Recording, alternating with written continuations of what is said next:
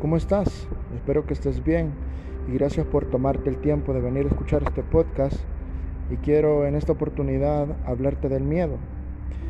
El miedo para mí es un sentimiento que te paraliza, un sentimiento a lo desconocido, a la incertidumbre, ese sentimiento que no sabemos qué va a suceder, entonces por lo tanto nos paraliza y, nos da precisamente, eso, miedo a continuar.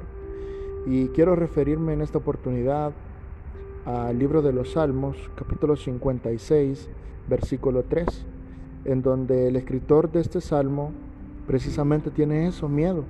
Y dice en este versículo, cuando siento miedo, pongo en ti mi confianza.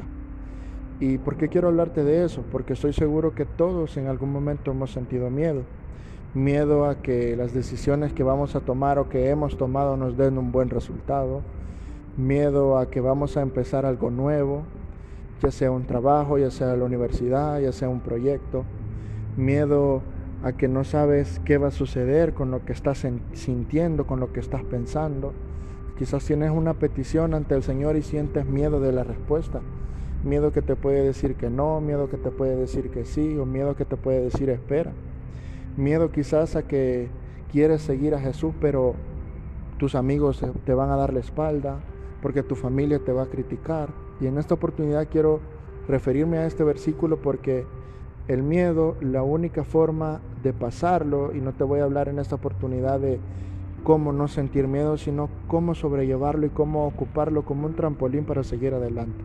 Y es deposita tu miedo en Jesús, deposita tu miedo en Dios, deposita tu miedo en el Espíritu Santo, así como lo hizo David, así como lo hizo el escritor de este salmo. En un momento él tenía miedo por lo que iba a suceder, porque lo estaban persiguiendo, pero él depositó su confianza en el Dios Todopoderoso. Y si Dios te promete que va a estar contigo, si Dios te, te promete que ya venció al mundo, que no importa qué estés pasando, sino Él te va a dar la victoria, entonces ocupa ese miedo para seguir adelante. No dejes que te detenga, no dejes que detenga tus sueños, no dejes que detenga tus ideas, no permitas que el miedo sea ese sentimiento que te paralice y que no sea de ti lo que Dios quiere que sea, al contrario, utilice ese miedo para que digan que siguió adelante. El valiente no es solo porque alcanza las cosas, sino porque tuvo miedo pero siguió adelante, tuvo miedo pero alcanzó la meta. ¿De cuál eres tú? ¿De los que tienen miedo y se paralizan? ¿O de los que tienen miedo pero al final son valientes y alcanzan la meta? Tú decides.